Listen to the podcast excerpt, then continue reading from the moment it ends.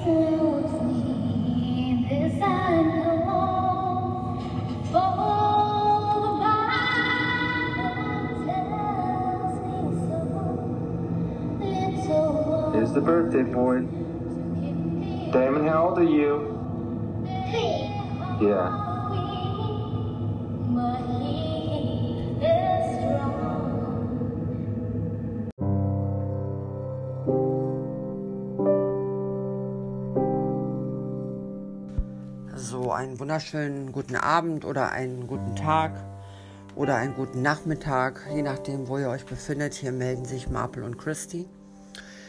Das, was ihr gerade gehört habt, war die äh, Stimme von Dali Rotier. Ähm, Dali Rotier äh, war auch so ein Kindermord, ein grausames Verbrechen, wenn sie es denn gewesen ist. Ähm, damals 1996. Dali Rotier ist eine Texanerin, ist am 4. Januar 1970 geboren. Steinbock, Sternzeichen. Äh, sie ist eine Amerikanerin, die 1996 wegen Mordes an ihren beiden Söhnen zum Tode verurteilt wurde.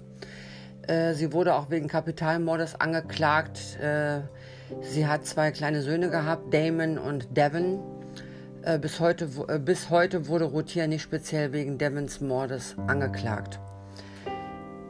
Die beiden Kinder, äh, sie hatte insgesamt drei Kinder.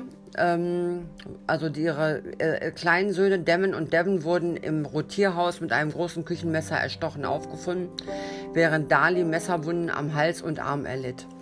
Dali Rotier teilte den Behörden mit, dass das Verbrechen von einem nicht identifizierten Eindringling begangen wurde. Während des Prozesses argumentierte die Staatsanwaltschaft, dass, Rotiers Verletzungen selbst zugeführt worden seien, dass der Tatort inszeniert worden sei und dass sie ihre Söhne wegen der finanziellen Schwierigkeiten der Familie ermordet habe. Die Verteidigung argumentierte, dass es keinen Grund gab, warum Routier ihre Kinder getötet hätte, auch dass der Fall kein Motiv, kein Geständnis oder Zeugen hatte. Die Jury befand Dali Routier des Mordes an den Kindern schuldig und verurteilte sie durch die tödliche Injektion zum, Tö zum Tode. Die sitzt also heute, wo sitzt die in Hanswil? Ähm, in der Todeszelle bis heute. Werner Herzog hat äh, auch mehrere Interviews gemacht über Menschen in der Todeszelle. Sehr interessant. Er hat sie auch interviewt. Äh, sie, sie sagt bis heute, dass sie das nicht war. Und äh, sehr interessant, könnt ihr euch mal angucken bei YouTube. Werner Herzog, Dali Rotier, Interview. Zwei von Dali Rotier eingereichte Rechtsmittel, die ihre Unschuld aufgrund von Vorwürfen von Unregelmäßigkeiten während des Prozesses aufrechterhalten, wurden abgelehnt. Aber neue DNA-Tests wurden nach dem Fortschritt der Technologie mehrmals angeordnet.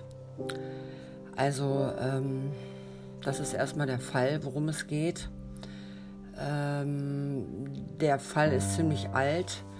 Wie gesagt, 1996, morgens um 2.31 Uhr, haben die, ähm, ja, das war im 6. Juni, der Vater hat oben geschlafen, angeblich, der hatte noch ein Kind.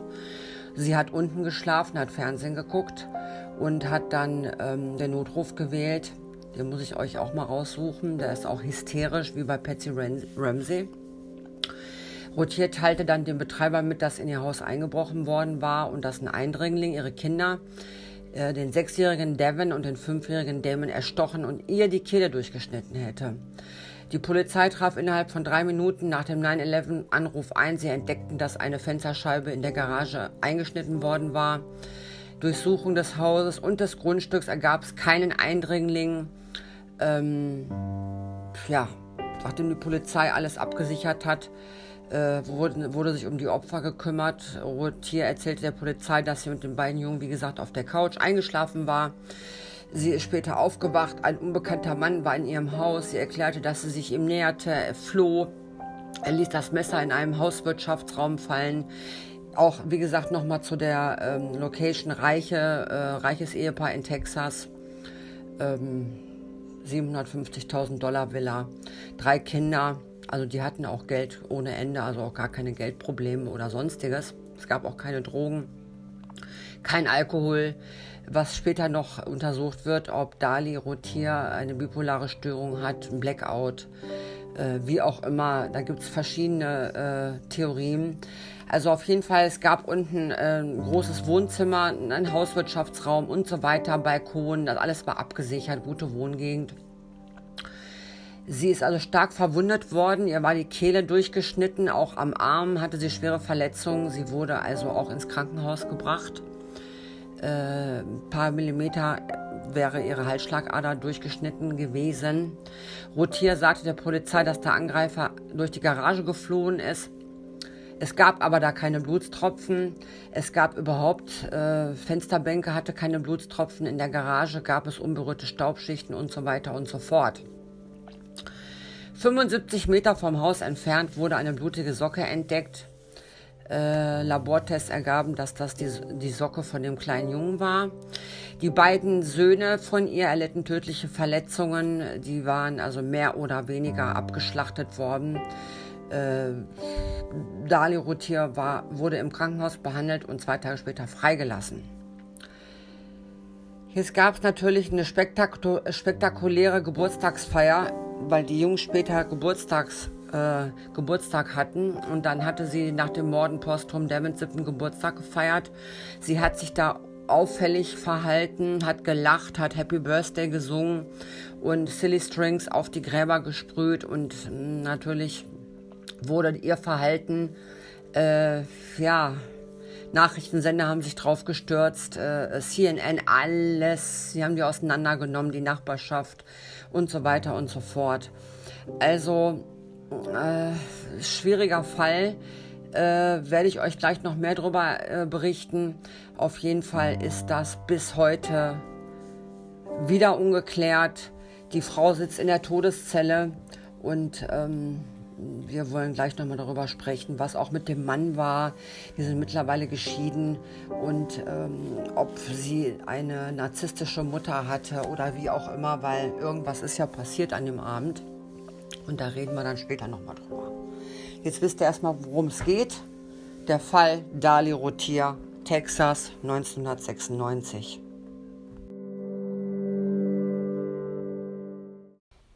So, ich melde mich zurück. Dali Rotier. Das wurde, wie gesagt, äh, von der ganzen Community, von den Medien, ach, von allen, von ähm, Richtern, Staatsanwälten und so weiter, wurde das natürlich sofort weiter, es wurde sofort an die weitergeleitet, dass sie sich da Kaugummi-Count äh, in der Shorts lachend an dem Grab ihrer, ihrer Söhne mit Silly Strings, das, das war also der Aufhänger. Der ähm, Dali wurde dann verhaftet mit ihrem Mann. Äh, dann, äh, der Mann hat einen Lügendetektortest gemacht, den hat er bestanden, er hat nichts damit zu tun. Er lag ja in den oberen Stockwerken mit dem äh, dritten Sohn und hat geschlafen. Und äh, die Staatsanwalt schlug vor, ihr müsst euch vorstellen, es gibt natürlich, da ist Texas, ne, da fehlt nur noch der Ku Klux Klan. Äh, sag ich jetzt mal, ähm, ich verurteile niemanden äh, oder ich, hab, ich versuche nicht nur jemanden äh, zu verurteilen, nur weil das eine Frau ist, weil sie Kaugummi gekaut hat oder weil sie eine materialistische, verwöhnte Frau war, weiß man nicht, ähm, was sie für einen Lebensstil hatte. Die Kinder waren ihr im Weg und so weiter. Das ist alles Schwachsinn. Wir kennen ja auch nur ein paar Ausschnitte aus dem Leben oder so ein paar äh, alte Videos. Wir wissen ja eigentlich gar nichts, was abgelaufen ist. Also die Staatsanwalt schlug dann vor, dass äh, Rotier ihre Söhne wegen der finanziellen Schwierigkeiten der Familie ermordete. Die hatten natürlich jetzt keinen Anhaltspunkt, also haben die den genommen. Ja, dass sie, ähm, die Staatsanwalt beschrieb sie dann als verwöhnte materialistische Frau mit erheblichen Schulden, sinkenden Kredit, äh, ähm, Credit Ratings und wenig Geld in der Bank die befürchtete, dass ihr verschwenderischer Lebensstil bald enden würde. Die Juroren sahen auch das Silly String Video, da haben wir es wieder. Der Berater für Tatorte sagte aus, dass Beweise darauf hindeuten, dass die Szene in der Rotierresidenz inszeniert worden war. Die Staatsanwaltschaft schlug auch vor, dass ein finanzielles Motiv für die Morde gab. Da haben wir es. Ja, weil die eine Lebensversicherung abgeschlossen hat. Das machen die alle in Amerika. Aber die haben natürlich gewühlt. Ne? Das war auch wie bei Chris Watts. Der hatte ja auch nur noch 8,95 Dollar in, dem Port, in seinem Portemonnaie. Und da hieß es dann auch, die waren pleite. Und deswegen muss er da seine Frau umbringen und die Kinder. Naja, weiter. Die Verteidigung behauptete, dass dies nur 10.000 Dollar betrugen, was nicht ausreichte, um ihre Bestattungskosten zu decken. Außerdem fragten sie, warum sie denn, wenn sie bereit war, für Geld zu morden, nicht stattdessen ihren Ehemann getötet hat, der eine Lebensversicherung von 800.000 Dollar abgeschlossen hatte. Die Verteidigung stellte auch die Frage, warum sie ihren jüngsten Sohn, der ähm, Drake, der lebt, der hat oben geschlafen, leben und unversehrt ließ, um die Söhne zu töten, um ihr verschwenderischen Lebensstil zu bewahren. Also alles Schwachsinn. Sie äh, kam vor Gericht. Ihre Defender, Verteidiger, sie hatte drei Stück, sie hatte sehr, sehr gute äh, Verteidiger, sagten, dass es keinen Grund gäbe, warum sie ihre Kinder getötet hätte und dass der Fall kein Motiv, kein Geständnis oder Zeugen hat. Sie behaupteten, es sei unrealistisch, rotiert zur Beschuldigung, einen Tatort inszeniert zu haben, sich selber zu verletzen äh, und so weiter. Ihre Anwälte rieten ihr nicht auf den Zeugenstand zu erscheinen, aber sie sagte trotzdem aus und verdorrte im Kreuzverhör durch Staatsanwalt Toby Shook. Äh, da gibt es noch von der Autopsie, da gibt es einen Chefarzt, der sagte, dass die Wunde an Rotiers Hals innerhalb von zwei Millimetern von ihrer Halsschlagader lag. Kann auch sein, dass sie sich vielleicht dann selber umbringen wollte, noch nachträglich, dass sie in einer depressiven Episode war oder in einer manischen Episode. Wissen wir aber nicht. Ähm, man hat ihr also unterstellt, dass sie mit der rechten Hand sich diese Wunde von links nach rechts über den Hals selber zugezogen hat. Dies unterschied sich von Behauptung ihrer behandelnden Ärzte. Äh, außerdem wurde abgeworfenes Blut auf der Rückseite von Rotiers Nachthemd gefunden. Das wies darauf hin, dass sie das Messer über ihren Kopf gehoben hat. Weiß man auch nicht. Ich meine, äh, es gibt ja auch diese Beblutungen im Tatort mit Blutstropfen. Die Tropfen, äh, also wenn ähm, ein Tatort beblutet wird, sind die Blutstropfen sternförmig. Die fallen dann von der Tatwaffe runter, während der Mörder oder die, die, der, die Person durch die Wohnung läuft und das Messer in der Hand hat und das tropft dann nach unten. Also äh, ja, das war ja auch alles verwüstet. Der ganze Tatort war verwüstet. Ein entscheidender Aspekt des Verteidigungsfalles war die blutige Socke, die vor dem Haus gefunden wurde. Während die Polizei behauptete, dass es ein Trick wäre, dass sie die Socke selber dort platziert hat, ähm, sondern sie wollte halt, dass der Eindringling, der vom Tatort geflohen war, äh, dass er dann die Socke mitgenommen hat, um so eine Spur zu legen. Äh, das ist auch sehr seltsam und hätte sie ja schwer verletzt 750 Meter hin und 750 Meter zurück zum Haus laufen müssen. Also draußen gab es auch kein Blut. Was haben wir noch? Äh, das war es eigentlich bisher. Äh, Im Juni 2008 wurde Rotier das Recht auf einen neuen DNA-Test gewährt. Die Appelle wurden zwar verbessert, also äh, wurde aber zurückgewiesen. Am 29. Januar 2014 erhielt der oberste Richter des Westbezirks einen Antrag der Staatsanwaltschaft auf die Verteidigung und weitere DNA-Tests, weil es gab ein entscheidender Fingerabdruck, der im Haus gefunden worden ist, der nicht zugeordnet werden konnte und eine blutige Socke und ihrem Nachthemd durchgeführte Blutspritzer sollte auch ein DNA-Test durchgeführt werden. Im Jahr 2018 gab es die dritte Runde von DNA-Tests, die sowohl von der Staatsanwaltschaft als auch von der Verteidigung unterstützt wurden. 2011 äh, hat der Mann äh, von Dali Routier die Scheidung eingereicht. Es wäre sehr schwierig. Äh, er behauptet auch heute immer noch, dass seine Frau unschuldig ist. Er sagte, er hat, dass sie beschlossen haben, sich scheiden zu lassen, um die Schwebe zu beenden, in der sie sich ihrer Verhaftung verurteilen befunden hätten. So, das ist der Fall. Äh, sehr interessant gibt es also sehr viel Literatur. Dali Rotiers, äh, Rotiers Profil in der Todeszelle, Tatsachen und Fiktion und so weiter. Für mich war das äh, ausschlaggebende Video, also was ich gesehen habe bei YouTube, das Interview mit Werner, von Werner Herzog. Der hat sie interviewt und sie behauptet das bis heute. Aber ja, die Frau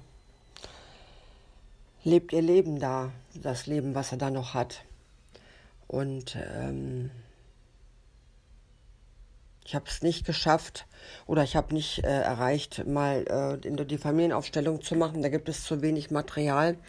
Ob sie auch eine narzisstische Mutter hatte oder das Ganze drumherum, die Ehe, das, das, da gibt es zu wenig Infomaterial. Die beiden kannten sich von der Highschool, also auf jeden Fall, ja, war das äh, ein unwahrscheinliches Verbrechen. Das war Wahnsinn. Auf der anderen Seite wurde sie wirklich gejagt. Das war wie eine Hexen, Hexenverfolgung. Ähm, sie hat in einem Papierhemd wurde sie abgeführt von, ähm, ich glaube, da wo sie lebt, von Rovid wurde sie äh, verhaftet in Texas. Bis nach Gatesville oder in Huntsville saß sie sogar. Das ist das schlimmste Gefängnis in Texas. Da wurde sie von ähm, ja, von diesen typisch texanischen weißen Officern abgeführt in einem weißen Papierhemd. Also wird wie zu einer Hinrichtung. Und sie hat also die ganze Zeit gesagt, ich bin unschuldig, ich bin unschuldig, ich bin unschuldig. Ich wünsche euch viel Spaß trotzdem bei meinem Podcast und äh, entlasse euch jetzt und sage bis zum nächsten Mal. Wünsche euch eine schöne Nacht oder noch einen schönen Restabend. Hier sprach eure Marpel. Das habe ich gefunden. Dani Routier hat im Gefängnis You're Still the One für ihren Sohn gesungen. Die hat ja noch einen Sohn. Und ähm, hört euch das an und ich entlasse euch jetzt in die Nacht. Yeah, yeah,